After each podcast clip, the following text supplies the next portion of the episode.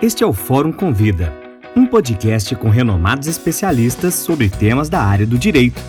Porque o conhecimento bem aplicado pode mudar o mundo.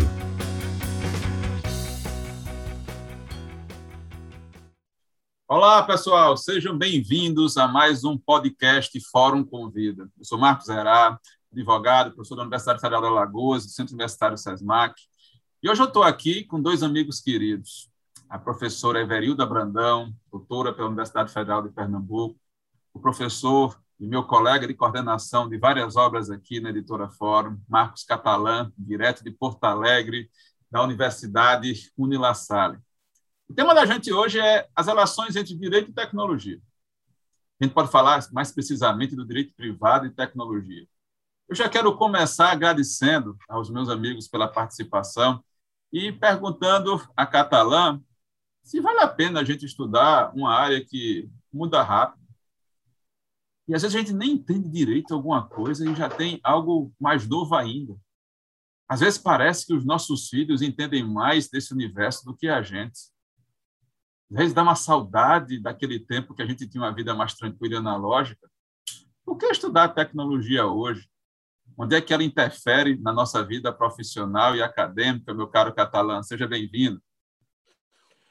Bom dia, Marcos. Boa tarde, boa noite, boa madrugada, ilustres ouvintes. Minha querida Everilda, que bom estar aqui junto com você.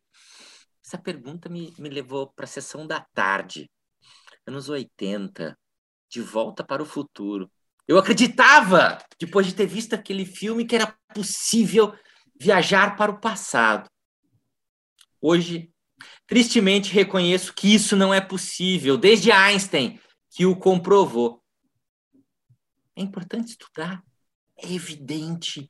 Por mais que a tecnologia pareça cada vez mais transformar-se de modo disruptivo, é uma palavra do momento. Rupturas em cima de rupturas que nos deixam perdidos, se não preocupam em entender minimamente o que se passa ao meu redor, ainda mais grave vou viver ainda mais sofrendo por conta da nostalgia, porque aquele tempo do passado já não existe mais. E jamais voltará a existir. O futuro, infelizmente, é sombrio. Aceitemos isso e tentemos usar as tecnologias que podemos a nosso favor, porque muitos, infelizmente, sequer essa possibilidade têm. Acho que esse é um bom motivo para a gente estudar. E é por isso que me permito dividir aqui com quem nos escuta neste momento alguns dos temas mais palpitantes que estão presentes no nosso livro novo, Direito do Consumidor e Novas Tecnologias, publicado pela nossa editora Fórum. Vejam, vulnerabilidade algorítmica, uma nova dimensão da vulnerabilidade. Eu preciso convencer o judiciário de que existe uma nova perspectiva porque algoritmos fazem escolhas com muito mais acerto e muito mais velocidade do que dezenas de mentes humanas ao mesmo tempo. Problemas já conhecidos como a discriminação algorítmica, explorada aqui no livro sob a perspectiva do geopricing e do geoblocking. Embora a discriminação algorítmica se dê em muitas outras perspectivas, levando em consideração, como, por exemplo, aspectos afetos à cor da pele ao gênero. Nós precisamos estar atentos para esses aspectos. Ou, por exemplo, para parar por aqui e permitir também que a gente provoque Everilda a nos brindar com a sua simpatia, com seu sempre, sempre, sempre bom humor, questões afetas à hostilidade digital. Como lidar com essa questão? Como lidar com haters no âmbito do mercado de consumo? Enfim, questões extremamente oportunas né? Quero ouvir nossa querida Everilda falar com a gente também sobre é, um tema que eu sei que você gosta, Marcos. NFT. Vejam, um privilégio de uns poucos colecionadores. O mundo burguês sorri neste contexto. Né? Enfim, sigamos nos divertindo, né? sigamos pensando e estudando de uma forma muito prazerosa. Professora Verilda, seja bem-vinda nesse encontro de sotaques. Estou eu e você, minha amiga, aqui no Nordeste. Catalã está lá no frio do Sul e é muito bom tê-la aqui nessa, nesse bate-papo que a gente está tendo hoje.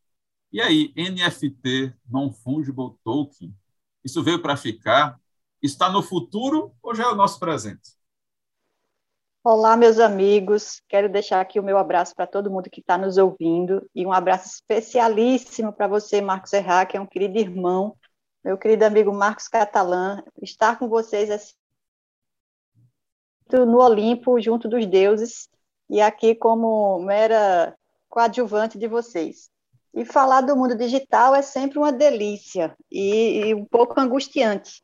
Eu sempre digo que a, a, nossa geração, não vou aqui entregar a idade de ninguém, mas quem está aí a partir de 40 anos, vive num mundo em transição que pode nos levar a uma angústia, a uma tranquilidade, a uma esperança, cada um vai escolhendo o seu sentimento. Porque quem tem 40, 45 anos conheceu a máquina de datilografia, e ter que lidar com avatares e inteligência artificial é um outro planeta. Então, os nossos filhos, Marcos Erra e Marcos Catalã, que tem filho pequeno e filho adolescente, sabe que eles vivem em outro planeta. Eles nos ensinam que existe um outro planeta.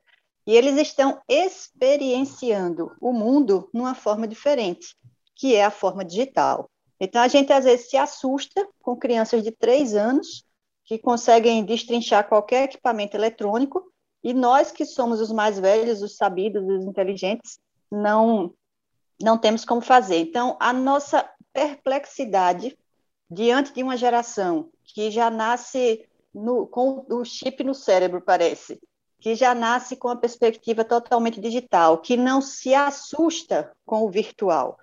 E essa geração, ao experienciar o mundo de uma forma diferente, está revolucionando o mercado e automaticamente revolucionando o direito. Então, se a gente gosta tanto do mundo corpóreo, essa nova geração já nasceu no fluido, já nasceu no incorpóreo, já nasceu na nuvem. Por isso que eu criei o perfil é, Direito Civil na Nuvem, para a gente discutir essas relações normais nesse mundo amplamente digital. É um código civil analógico vivido para demandas virtuais, demandas digitais. Então, temos temas maravilhosos como você vê essa semana a moda, o desfile de moda de Paris, com amplas celebridades, com muita gente famosa, gente de muito dinheiro. O que é que bombou na, nos desfiles de Paris? A roupa virtual. Imagine você comprar um tênis, ou comprar uma, uma jaqueta, ou comprar um vestido que só existirá no mundo virtual. Isso realmente é para a nova geração. A gente gosta do corpóreo, a gente gosta de guardar as coisas, a gente gosta de acumular coisas. Mas essa nova geração não tem medo de experienciar uma nova realidade, porque a, realidade virtual é uma nova realidade. E isso transforma os negócios, porque você imagina, essas roupas são caríssimas, elas ficam guardadas em uma plataforma, você só acessa nessa plataforma, e isso passa a ser o seu acervo patrimonial. Ora, se eu experiencio o mundo de forma virtual e vou cada vez mais deixando o corpóreo, isso vai mudar completamente a forma como eu contrato, a forma como eu acumulo bens e a forma como eu vou deixar de herança para os meus sucessores sem contar com o regime de bens do casamento. Então, experienciar o mundo de uma forma digital e virtual, como queira, influencia automaticamente todos os livros do Código Civil. Então, por hora, nessa primeira fala, os dois marcos, eu deixo aqui essa primeira provocação. O que será do Código Civil quando tiver que resolver demandas somente virtuais? Eu vou aceitar a provocação, Everilda, e vou colocar a discussão nos seguintes termos eu tenho duas opções. Ou eu entendo que os problemas que estão acontecendo agora, que envolvem tecnologia, constituem uma lacuna, e a gente não tem legislação para tratar sobre isso, e cruzo meus braços e fico esperando que o legislador um dia apresente uma possibilidade de solução para mim. Eu fico lembrando que as leis de atualização do Código Civil, que já vai fazer 20 anos, continuam no Congresso esperando para serem votadas. Ou então eu tento me virar com a legislação, que, embora foi feita para o mundo analógico, a gente pode tentar ressignificar, a gente pode tentar traduzir e, pelo menos, encontrar um ponto de partida para a discussão. Acho que a gente não está migrando do analógico para o digital. Eu acho que a gente está vivendo uma situação que é uma área cinzenta. A gente está convergindo. é, e, essas, e esses dois momentos estão acontecendo ao mesmo tempo. Mas o que me preocupa, eu tive chance de conversar com é, outro colega que já passou aqui pelo nosso podcast, o Zé Faleiros, recentemente sobre isso, durante um evento do sociólogo Locke, também com a presença do Catalã, é que às vezes a gente está preocupado com coisas que ainda vão demorar a impactar a grande maioria da população, e a gente está deixando passar situações que estão acontecendo no presente, no nosso dia a dia. Aqui eu vou fazer referência que o Catalã já mencionou, da hostilidade em relação a algumas pessoas em redes, em redes sociais, e vou fazer referência à grande preocupação da humanidade com carros automáticos, carros autônomos. E aí eu estou imaginando aquele cenário ainda de ficção científica para a grande maioria, e nem todo mundo tem dinheiro para fazer turismo no espaço ainda, é, para a grande maioria que entrar num carro e ditar ao o computador de bordo do carro para onde é que você quer ir e o computador lhe levar sem nenhum motorista humano, mas às vezes a gente não se preocupa com aquele sistema de proximidade que está na câmera de ré do seu carro, que toca aquele bip e que deveria lhe avisar que está na hora de você parar, ou naquele assistente de direção que foi vendido por um preço absurdo e que é para o seu carro estacionar sozinho e de repente você descobre que você acertou o carro do seu vizinho e agora você tem que telefonar para ele para pedir para ele descer e resolver aquela situação. Me preocupa às vezes, Everildo, eu queria ouvir catalã sobre isso, nesse compasso e descompasso da utilização de tecnologia. Um nicho muito antenado, olhando lá na frente, uma população que está tocando a vida, que muitas vezes foi inserida forçadamente nesse universo digital. Eu fico pensando aqui naqueles maiores de 70 anos, que de repente não podiam mais ir no banco para pagar suas contas, não podiam mais falar com o caixa do banco e foram apresentados a o aplicativo de banco no smartphone. Ou simplesmente passaram para os filhos, para os netos, a obrigação de pagarem suas contas, já que simplesmente não entendem aquilo. Atalanta, a tecnologia é nossa amiga ou a tecnologia é nossa inimiga, meu caro? Essa pergunta é fantástica. É. Me parece que, ontologicamente, ela é neutra. Em termos gerais, pelo menos. Boa parte das tecnologias, ontologicamente, são neutras. O grande ponto é, eu como estudioso da sociedade de consumo, é que, enquanto regra, elas são desenvolvidas pelo mercado. Enquanto regra, elas são fruto do mercado. E o Schumpeter vai dizer, opa, eu investi uma grana pesadíssima nisso, agora é a hora de eu recuperar de volta aquilo que eu investi. E nem sempre há ética nas práticas de mercado. Esse é um grande ponto. Então, muitas são as promessas, mas nem sempre os aspectos negativos são ressaltados, são enaltecidos. É? Oferecem tablets e filmes para as nossas crianças. A minha pequena Everilda só excepcionalmente vai para frente de uma tela. Até os dois anos de idade, ela não assistiu tela nenhuma, eu seguia risca as recomendações da Organização Mundial da Saúde. E é muito importante difundir isso para as pessoas.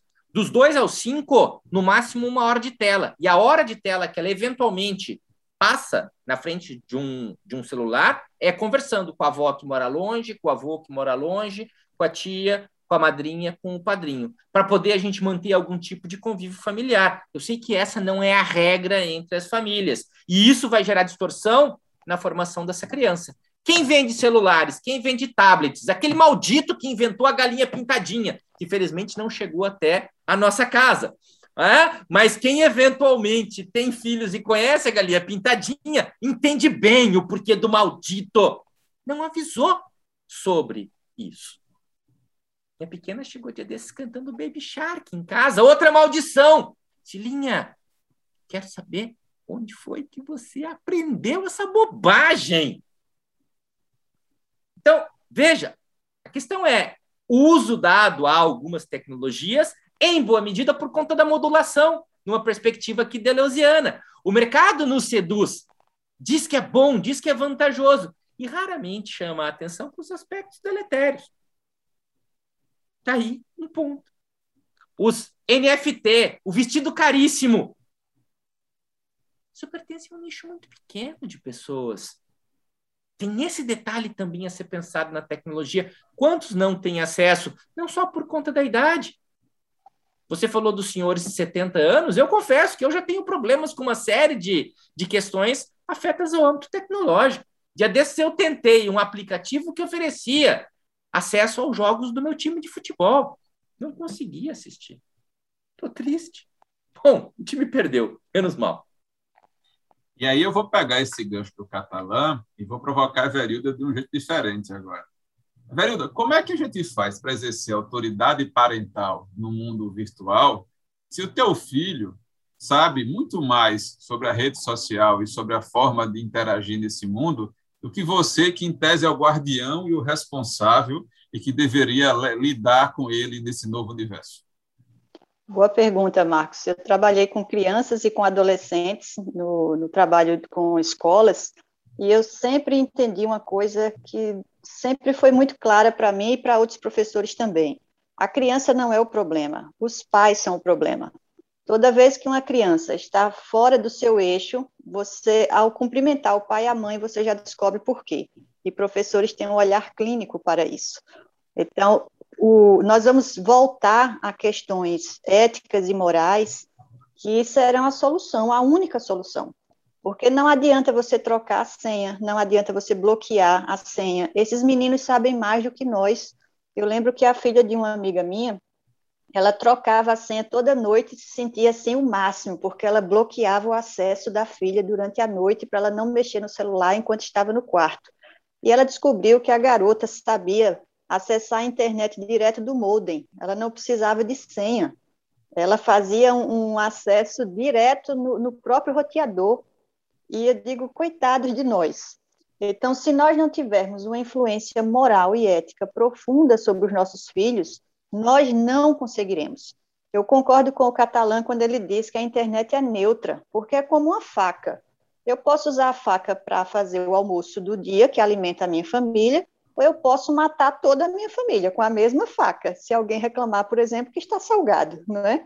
Você passa semana, a, a manhã na cozinha e alguém diz que está salgado, você mata todo mundo. Então, é, do mesmo jeito que só a ética, a moral, uma formação moral profunda é que vai bloquear essa criançada e nós mesmos na internet, porque nós estamos um pouco como crianças, nós acessamos tudo, nós clicamos em tudo, nós damos like em tudo, e nós, como adultos, não estamos encontrando freios. Como é que a gente vai ensinar as crianças a ter freio? Então, se o Marcos Catalã conseguiu a proeza de deixar a filha dele até dois anos sem tocar uma tela, a minha sobrinha, com três anos, um dia olhou para a mãe e disse: Eu quero ser youtuber e pediu para ela sentar e filmar, e ela fez um vídeo de cinco minutos com uma desenvoltura que eu só consegui ter depois de uns cinco anos mexendo com a internet, e olha que eu nem me acho com essa desenvoltura toda. Mas a danadinha, com três anos, fez um vídeo que deixou, assim, todo mundo de queixo caído. E, e eu vou aproveitar esse gancho, Marcos, para voltar ainda o que eu falava antes sobre as demandas digitais no Código Civil. A gente nunca teve que se reportar tanto a princípios, princípios contratuais, princípio da boa-fé, do solidarismo, princípios é, que, que emanam, que vivem ali em cima dos contratos, porque no final não importa se o que eu estou comprando é um guarda-roupa corpóreo ou se é uma roupa digital. O cumprimento dos contratos, o adimplemento, a boa-fé, o desejo de chegar ao fim do contrato de forma justa e ética não vão diferenciar porque o objeto é corpóreo ou não. Então, a gente está tão acostumado com regras e com coisas muito específicas que a era digital, ao não encontrar coisas específicas no Código Civil, está desafiando esse próprio Código Civil a se ater mais aos seus princípios basilares. Quando você tem, por exemplo, um contrato de um digital influencer, onde o patrocinador simplesmente faz a resilição contratual por uma besteira que ela disse na internet ou lá no Instagram, é, é uma forma de lidar com os princípios contratuais. Você não está agindo de forma ética. E mais do que contratar, é, hoje em dia não se procura tanto saber o que contrata, mas com quem se contrata. É por isso que um digital influencer, quando tem uma opinião racista, homofóbica, pedófila qualquer coisa que o valha, ela vai perder 10, 15 patrocinadores em uma semana. Nós tivemos um apresentador aí no Brasil que falou alguma coisa aí homofóbica e perdeu 40 patrocinadores. Ah, mas eu, isso aí não tem nada a ver com o meu serviço, o nosso patrocínio era de entretenimento. Não. Saber com quem se contrata é tão importante quanto saber o que se contrata. Então, o Código Civil vai precisar voltar a questões como boa-fé, solidarismo contratual, e isso vai resolver muitos problemas. E nós vamos precisar é, reviver também ética, bom senso, boa-fé, para lidar com as nossas escolhas e lidar com a educação dos nossos filhos, porque ao mudar o universo da nossa casa, a gente também muda o universo do trabalho, o universo do, do bairro e o mundo onde a gente vive. É aquela história que a grande mudança começa no meu quarto quando eu arrumo a minha própria cama. Eu acho que é por aí. Desmonetiza Siqueira, né? Desmonetiza Isso. Siqueira. Mas tem mais um detalhe, Avelino, que é muito importante quando a gente pensa essa transição do fenomênico para o digital.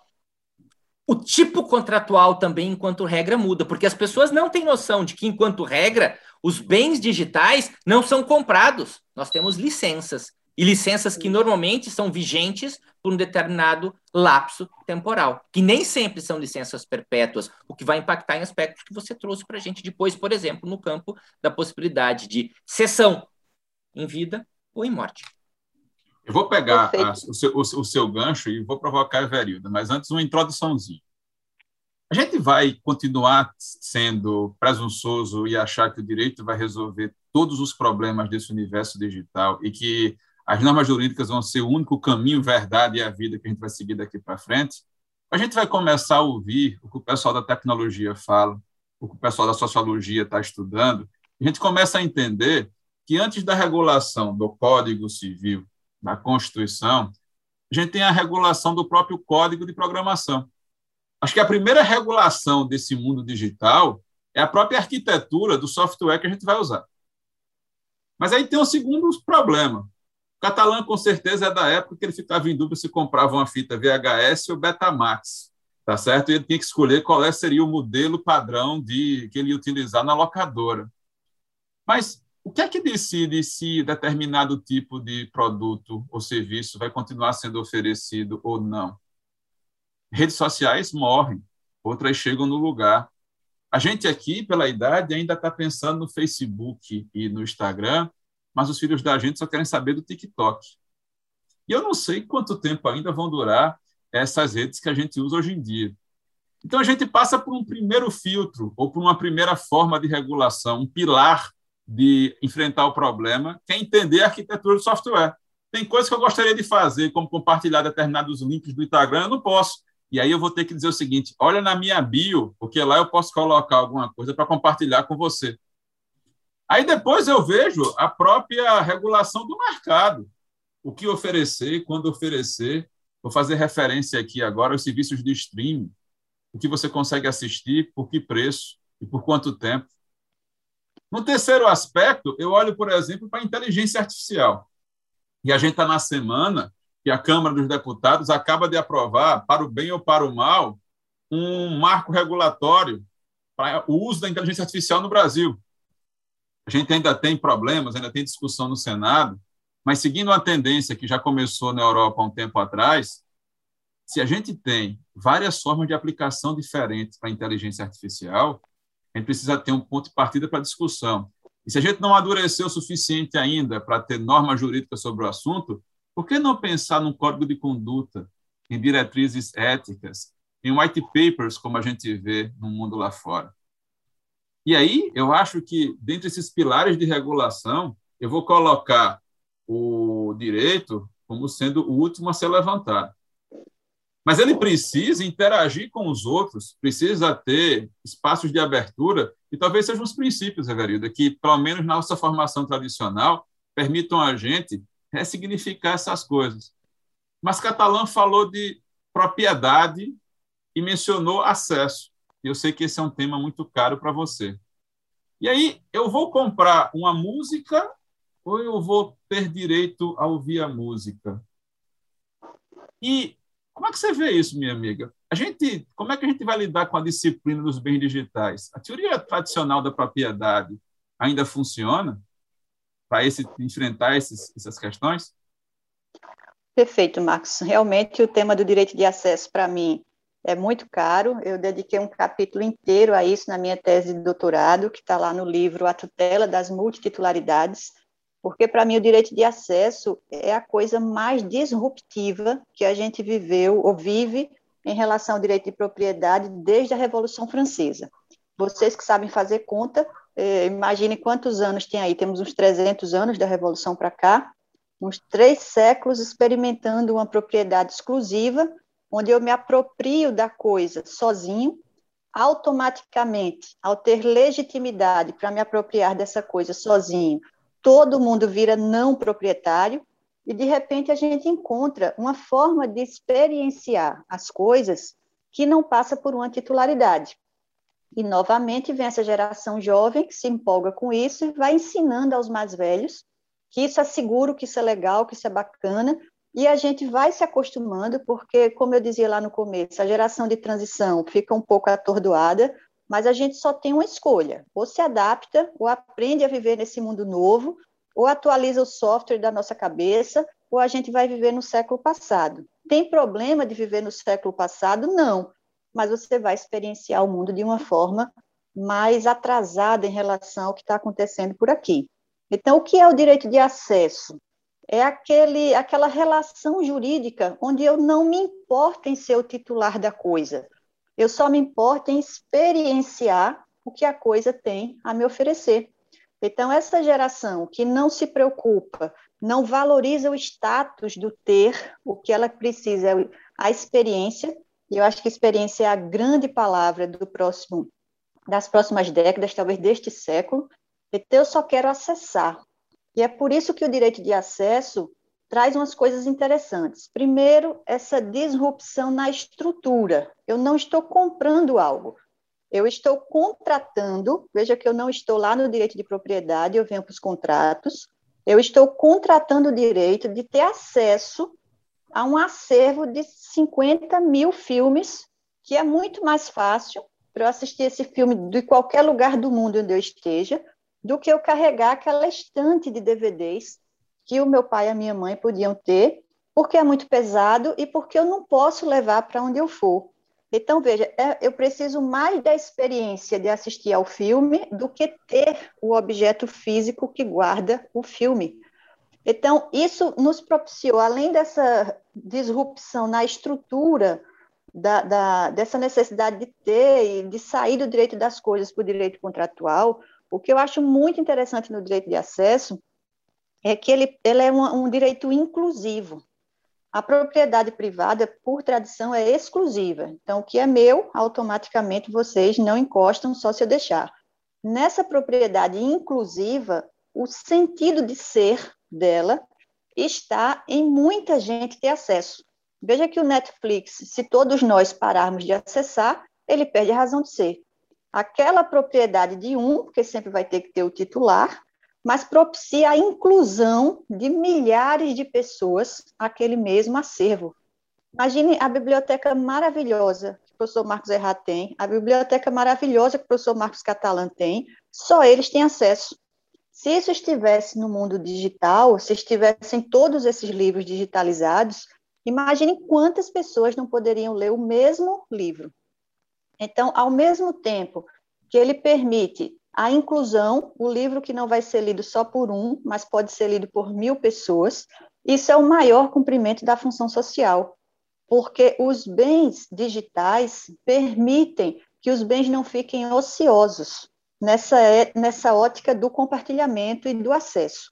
Então, muitas pessoas dando a utilidade a que se destina o mesmo bem, ele tira a ociosidade do bem, diminui a produção, automaticamente a, o consumismo nessa relação de produzir muito para consumir muito e jogar logo fora e trocar por outra coisa.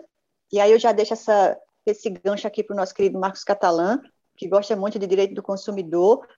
Se, essa, se como é que você vê isso, Catalã, desse direito de acesso inibir um consumismo, no sentido de que eu não preciso produzir na indústria mil DVDs, porque mil pessoas vão assistir ao mesmo filme na mesma plataforma lá do Netflix.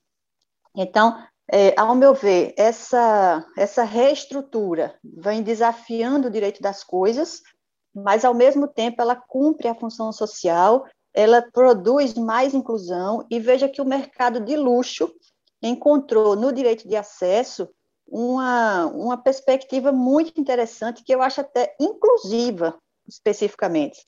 Eu sozinho não posso ter um helicóptero, mas de repente, se eu comprar com o Marcos Errai com o Marcos Catalã numa multipropriedade, eu posso ter acesso a um bem que sozinho eu jamais teria, mas que com duas pessoas eu poderei ter acesso, da, experienciando o bem da melhor forma.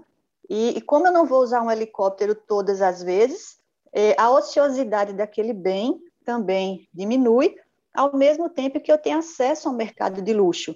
Então, curiosamente, a propriedade exclusiva dava status antigamente, ou, ou até hoje ainda muita gente quer ter, quer dizer para os amigos que tem, mas o direito de acesso pode fazer você chegar ao mesmo status do luxo sem precisar contar ninguém, que é só por três meses por ano, ou um mês, ou sete dias, lá na multipropriedade.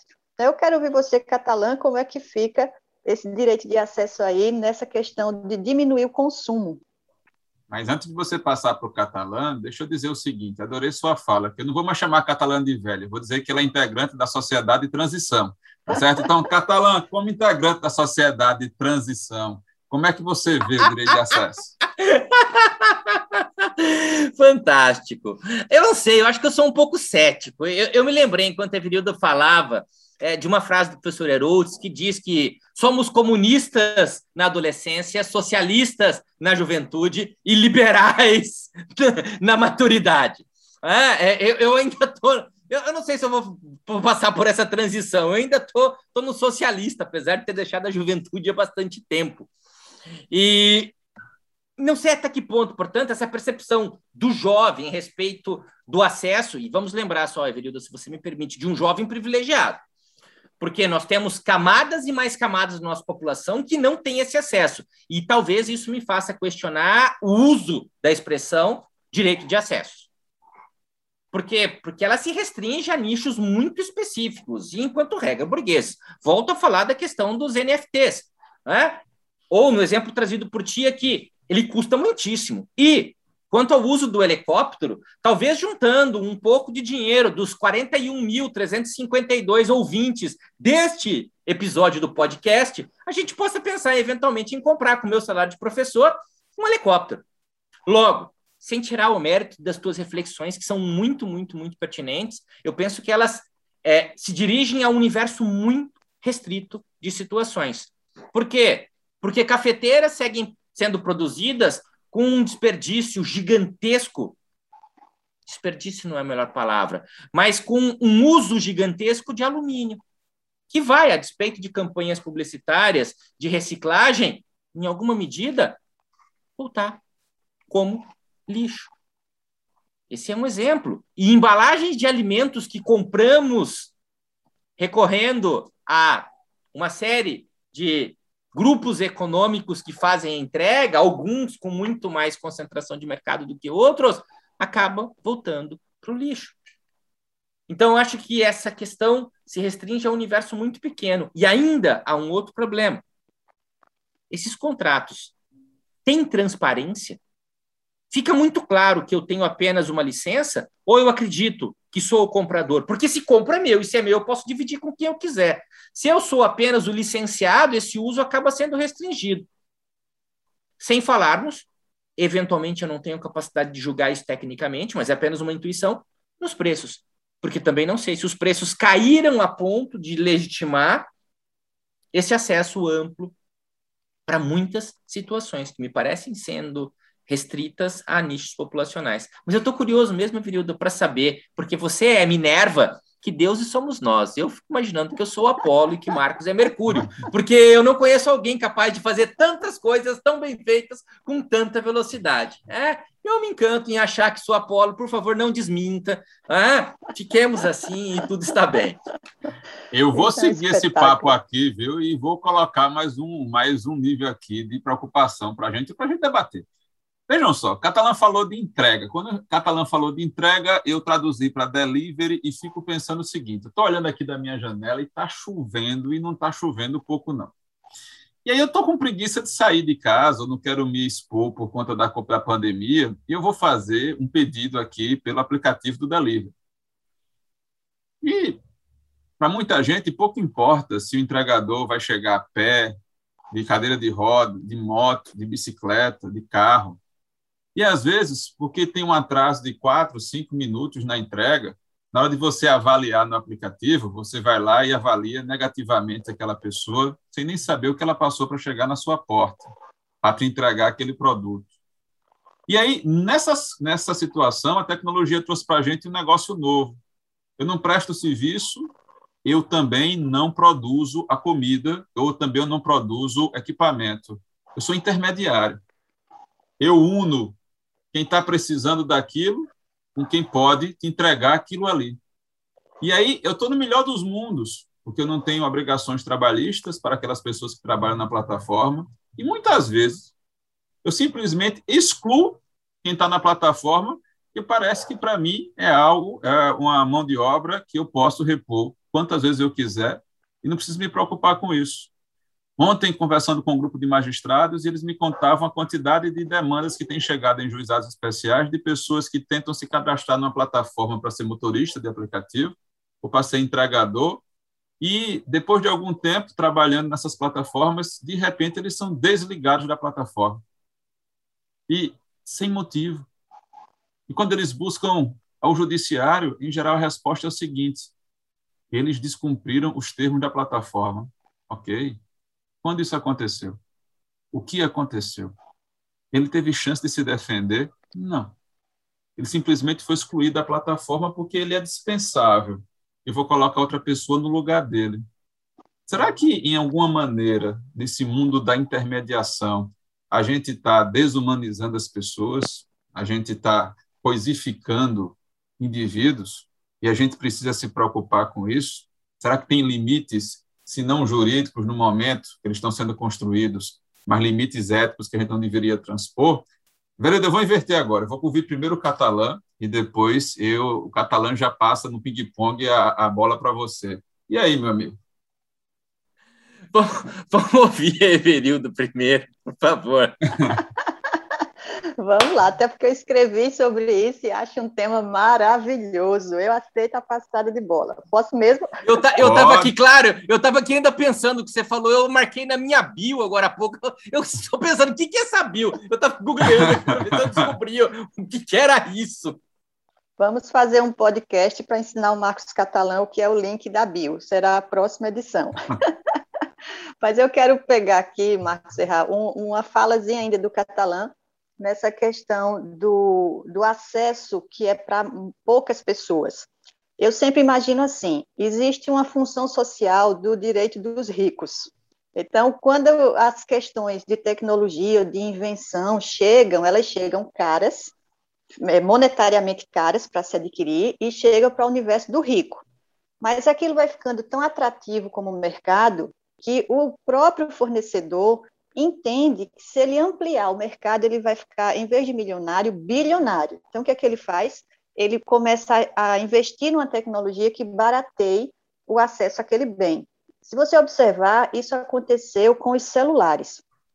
Hoje em dia, praticamente você dá esmola na rua com a maquininha, porque o mendigo, se brincar, vai ter uma maquininha para passar o seu cartão e se, até um Pix para você dar esmola para ele. Então, o que, é que eu quero dizer com isso? O celular já foi uma coisa, aliás, antes do celular, o telefone foi uma coisa tão cara que a gente botava nos inventários a linha telefônica. Eu lembro que o meu primeiro telefone em casa custou muito dinheiro, foi preciso juntar muito dinheiro para se ter um telefone. E hoje todo mundo tem não só um telefone, mas por mais pobre que seja, ele consegue dividir em 12 vezes, 24 vezes, mas é difícil você não ver uma pessoa com um smartphone. Então, a tecnologia que permite, por exemplo, é, a compra de um helicóptero em, em multipropriedade, a tecnologia não, a relação jurídica da, da multipropriedade, que vai fazer com que poucos tenham acesso a um helicóptero, mas ele vai entendendo que é possível compartilhamento. E dessa ideia, a gente vem para o, é, o, o coworking, por exemplo, onde aquele profissional que está começando a carreira e não tem dinheiro para fazer um escritório sozinho, já vai acessar a propriedade de outro em compartilhamento com outros profissionais e começar uma carreira de forma digna, que sozinho ele não conseguiria nem manter uma salinha muito meia-boca para começar a atender os seus clientes. Por outro lado, se a ideia dá certo, você vê que chega para nós em algum formato. A prova disso é que, mesmo sabendo que a tecnologia é para poucos, que os bens mais caros são para poucos, mas a realidade do acesso e do compartilhamento chega para todos, porque é difícil você ver alguém que não tem assinatura do Netflix, porque 20 e poucos reais por mês é possível. Então, o iFood, o Uber e o Netflix é a prova de que esse novo jeito de experienciar o mundo é possível chegar a todos. Eu gosto muito, Catalã, de estudar isso, o direito dos não proprietários. Acho que um livro maravilhoso para isso é do Stefano Rodotar, O Terrível Direito, que ele diz que muito mais do que pensarmos o, o, a justiça da propriedade, mas ter a justiça do acesso à propriedade. Mas eu acho que isso é um, uma discussão importantíssima que não retira a importância da outra discussão. Tão importante quanto discutir as pessoas que não chegaram ainda ao acesso daqueles bens, mas a, a, a importância da discussão também das pessoas que já chegaram ao acesso daqueles bens. Acho que uma discussão não elimina a outra, porque as duas são extremamente importantes. E aí, voltando para a pergunta do Marcos Errar, essa economia do compartilhamento que gera o Uber e que gera o iFood, que gera esses intermediadores, me leva a uma reflexão que me fez escrever um artigo sobre isso, que está lá, está na internet, os entregadores de aplicativos e a busca da justiça contratual. Eu acho que o ponto de partida é, primeiro, a gente não negar o inevitável. Se você entender que isso veio para ficar, que a uberização da economia é uma realidade, fica mais fácil de você resolver os problemas. Porque eu posso dizer, não, eu sou aqui da máquina de datilografia, esse problema não é meu, não me interessa, eu não vou resolver. Ou eu vou encarar que a forma do trabalho mudou. A revolução industrial que criou essa mão de obra, que o nome mão de obra já vem disso, eu não preciso de mais nada em você, só a sua mão para você apertar um parafuso. Então, a, a geração do século XXI não vai mais ter mão de obra, porque o que vai interessar para o empregador pode ser a cabeça dele, o que ele está pensando, as ideias estão custando muito caro. Mas eu quero dizer com isso que, se a uberização da economia é uma realidade, nós precisamos entender, primeiro, que estrutura é essa que está vindo e quais são os problemas que ela está trazendo. O que é que eu vejo na mudança da estrutura?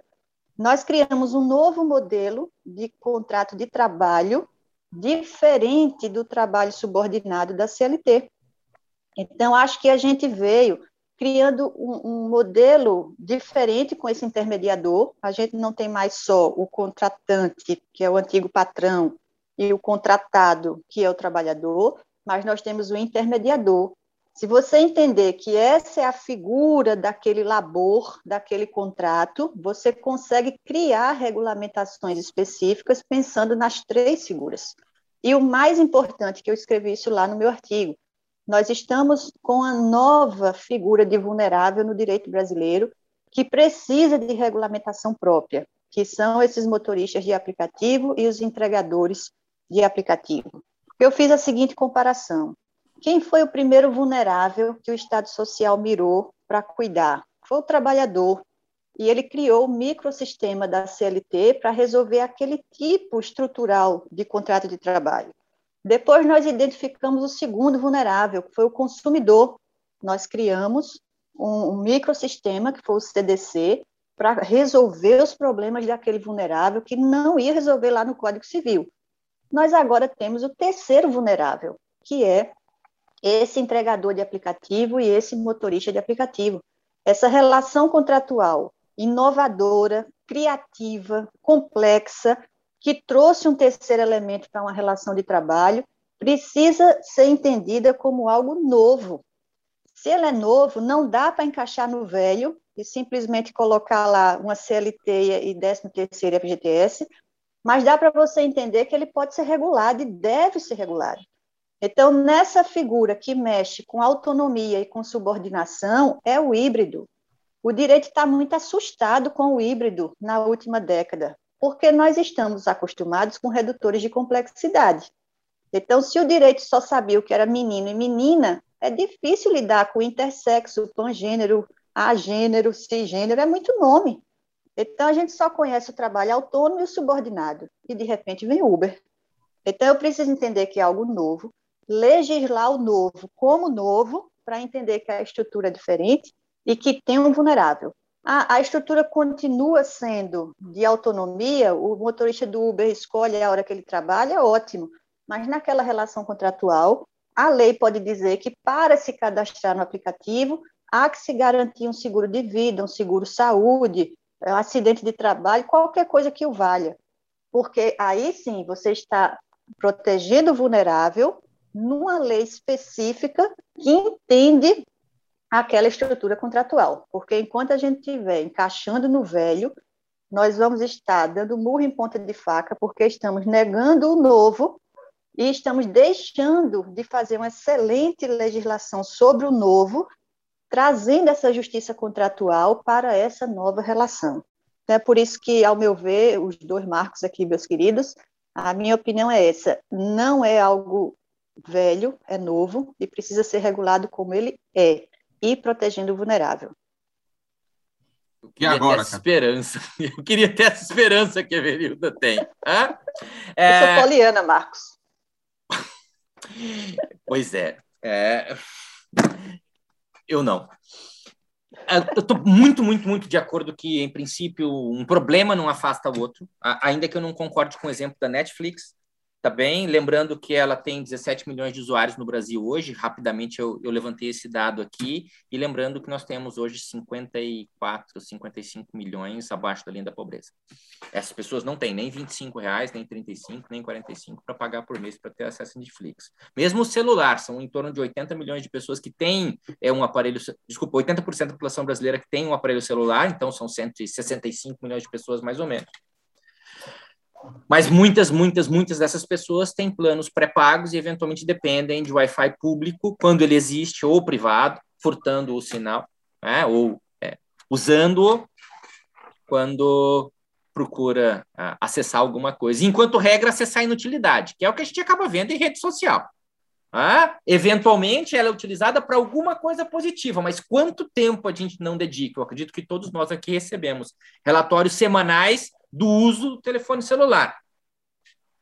Provavelmente de duas a três horas cada um de nós aqui, fora a tela do computador, no telefone celular. Boa parte do tempo que dedicamos é para deixarmos de lado coisas inúteis. Me lembro só do exemplo de uma piada recente. Um casal de namorados estava numa mesa de restaurante, isso todos nós vemos também cotidianamente. E a moça chama a atenção dele: olha para mim e fala: não, estou fazendo um post aqui, mandando uma homenagem para você. Quanto isso não atrapalha? O quanto a tecnologia, portanto, é, não atrapalha as relações humanas? Voltando para a questão, Marcos. Ah, eu queria ser esperançoso como Verildo, achar que leis vão resolver esses problemas. Não vão.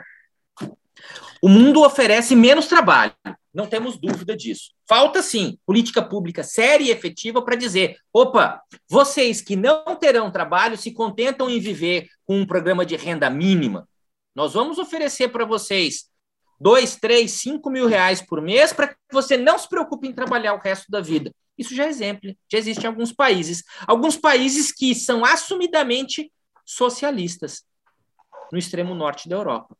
Nós não temos trabalho para todo mundo. E com o avanço de ciborgues, especialmente de robôs, não haverá trabalhos para todos. Eu concordo, Averilda, totalmente com você. A uberização da vida está aí.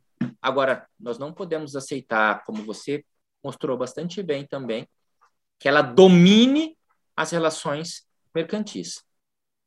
E enquanto a uberização acontece, mentes liberais ignoram a necessidade de tutela de vulnerabilidades. Semana passada, se não me engano, foi algo em torno de 15 mil motoristas da Uber que foram descredenciados. Quantos de forma realmente legítima Em quantas dessas situações não houve aí um exercício inadmissível de posição jurídica? Preciso de lei para regular isso? Não sei. Acho que uma boa hermenêutica resolve essas questões. Claro, aí com os pés no chão. O nosso judiciário está realmente preparado para fazer essa boa hermenêutica? O professor Erhard tem muito mais experiência que eu nessa prática, pode nos ajudar com algumas respostas ou com provocações em cima dessas provocações. E você verbalizou meu pensamento, Catalã, porque se o judiciário está pronto para isso, uma boa hermenêutica é sempre a minha preocupação como acadêmica e como advogada, porque não adianta também ter uma excelente lei se a gente não aplica, e, e essa relação contratual está precarizada, o contrato só não resolve porque ele é unilateral, é por isso que eu digo, é preciso uma lei que enfrente de verdade, vendo o que ele é. Então, o contrato é isso, o abuso de direito está aqui, a desproporção está aqui, e é aqui que eu, como legislador, vou intervir como Estado social que sou. É por isso que eu te digo que o meu lado poliana não é no sentido de que sozinhas as partes vão dar conta. Não, é o Estado social interventor que vai legislar e vai ajudar essas pessoas dessa nova forma de trabalho a encontrar uma justiça contratual desejável, a mínima desejável, dentro de um sistema capitalista como nós vivemos. Mas devolvo a palavra para o meu querido Marcos Serra. Lembrar que esse podcast está sendo gravado no Uruguai, Estado Social. É, exatamente. Meu amigo, meus dois amigos, eu ficaria ouvindo vocês aqui por horas. A gente já até passou do tempo previsto para o um podcast. Mas aqui uma última reflexão. Catalã, antes a gente dizia que ia fugir para Passárgada, mas agora provavelmente a solução do mercado vai ser fugir para o metaverso. E o metaverso está sendo construído pelas empresas que hoje controlam as maiores plataformas de redes sociais. E aí, que vendem a ideia de que lá você vai poder fazer o que você quiser, sem você, você ser quem você quiser, contanto que você pague, né? E se você não pagar diretamente, você vai pagar de outra forma, com dados ou com um novo modelo econômico que vai aparecer. Então, pessoal, esse é um ponto de partida. E a gente, quando a gente pergunta se o judiciário está preparado, será que os advogados estão preparados? Será que os promotores estão preparados? Como é que está a qualidade das petições que vão apresentar esses casos para os magistrados? Como é que os magistrados estão estudando esse assunto e estão se entendendo esse cenário da tecnologia. A gente não pode ignorar que isso é o nosso presente, já não é mais o futuro. A gente precisa continuar estudando sistemas. E que bom que a gente pode conversar aqui de um jeito leve, descontraído nesse podcast. Eu nem vi o tempo passar. E eu vou pedir a vocês que, em um minuto, deixem um recado.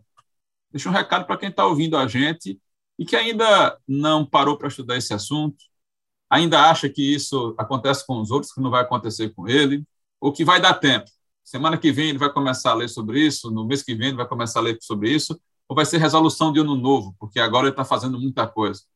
A gente está tão perto da, da situação que às vezes a gente não consegue se distanciar um pouco para entender como a gente está é, envolvido com isso. Então, Catalã, vou começar com a nossa convidada Everildo, tá certo? Para ela dar aí uh, o recado final dela. E, na sequência, quando ela terminar, você já pode emendar também com, seus, com, com o seu recado. Verilda, por favor. Ok, Marcos. É, eu concluiria dizendo, dizendo o seguinte: nós estamos, inevitavelmente, numa realidade virtual. Eu não sei se a gente vai chegar a viver no Netflix ou no Second Life, se a gente vai ter aí uma segunda personalidade que vai, vai nos atrair para um mundo que não seja o corpóreo, mas eu tenho certeza de uma coisa: nós estamos um pouco no analfabetismo em relação a essa era e as possibilidades que vêm com inteligência artificial, com avatares e com as coisas que vão modificar a nossa vida privada de alguma forma. Vai chegar em nós de alguma forma toda essa tecnologia, já está vindo aos poucos, mas você imagina o que vivemos nos últimos 10 anos foi muito mais coisa do que os últimos 50 anos. Então, a, o meu convite para as pessoas que estão nos ouvindo é que a gente lembre que precisa vencer esse analfabetismo digital, pelo menos para se proteger disso tudo. entender certas coisas, se informar mais, ler mais, conversar mais com pessoas, porque só mesmo a boa informação, a boa reflexão é que vai fazer com que a gente conviva nesse mundo. Nós, os mais velhinhos, nessa era de transição aqui, de uma forma mais confortável e a nova geração de uma forma mais segura, mais transparente, dentro de um universo que vem mais aí para a próxima geração. De qualquer forma, eu acho que hoje foi um dia para a gente pensar, soltar possibilidades e dizer que o mundo está com novas demandas e nós precisamos enfrentar essas demandas. Então, que possamos enfrentar de forma mais informada, mais transparente, mais segura. Quero deixar aqui o meu abraço para todo mundo que está nos ouvindo, um abraço especial para a editora Fórum, que está com esse projeto maravilhoso. Só poderia vir da cabeça de dois Marcos, Catalã e Erhardt, porque vocês são assim nossos líderes, nossos gurus no aprendizado do direito civil. Eu sou muito orgulhosa de conviver com vocês, de ter a amizade de vocês. Então, sintam-se todos abraçados e me chamem sempre que for para falar de tecnologia, enquanto eu estou corporificada, porque se brincar, quando eu for um avatar, eu também vou estar aqui conversando com vocês. Então, meu abraço para todos. Eu penso que a gente. A Evelida disse muito, muito, muito, muito, e faço minhas todas as palavras dela. Me preocupo muito em, em, em sermos abraçados pelo lado B desse avanço tecnológico pelo mundo bizarro. Para quem tem 40 ou mais, assistiu Super Amigos, tinha lá o Superman e o Superman no mundo bizarro. Eu penso que muito disso pode restar para gente que não tem o domínio da tecnologia, que não tem a noção de tecnologia. Quando eu disse a vocês que eu não sei o que é bio, eu não sei realmente. Eu preciso de um curso para entender algumas coisas que parecem óbvias para quem tem 5 ou 10 anos a menos do que eu, ou mesmo para gente que tem a minha idade e consegue dedicar um pouco mais de tempo ao mundo virtual. Se eu posso deixar um conselho para fechar essa conversa, é procure ler um livro por semana. É o conselho que eu dou para os alunos da graduação com os quais eu tenho contato pela primeira vez, semestre após semestre, e já se vão 20 anos que isso acontece. Semestre após semestre, convivendo com novos alunos. Infelizmente, alguns deles já relataram, professor, você conseguiu mudar a minha vida. Eu terminei a faculdade tendo lido mais livros do que os que eu tinha lido quando eu entrei na faculdade. Nós somos um país que não lê. Talvez seja aí um ponto de mudança. E, obviamente, se a tecnologia nos toca, a gente lê. Nesse processo, algumas obras que abordam-na. Porque a sua prática também está sendo tocada pela tecnologia. E antes que você fique fora do mercado, seja expulso dele, porque não tem mais as ferramentas para lidar com as questões contemporâneas, busque se inteirar. Porque muitas vezes a gente vai perceber tarde demais o que aconteceu. Obrigado, um abraço grande, que a gente possa dialogar outras tantas vezes. Mas é isso, meus amigos. Eu acho que o nome do podcast não é Fórum Convida à toa. Acho que a gente quer convidar você a refletir, é convidar você a mudar de hábitos ou a, a criar novos hábitos. Você possa pensar onde é que você acha que vai estar daqui a cinco anos? Como é que vai ser a vida do seu filho, da sua filha, quando ela tiver a idade que você tem hoje? Qual vai ser o nível de qualidade de vida que ele vai ter? A gente vai continuar aqui com novos episódios, com novos temas, com outros convidados tão incríveis quanto os convidados de hoje. E a gente espera que você goste do conteúdo, que você recomende o conteúdo para pessoas poderem conhecer esse projeto e que você possa também retornar com seus comentários, com as suas impressões. Até um próximo episódio e uma oportunidade. Tchau, pessoal. Tchau, pessoal! Este foi o Fórum Convida. Ative as notificações para acompanhar os próximos episódios. Realização: Editora Fórum.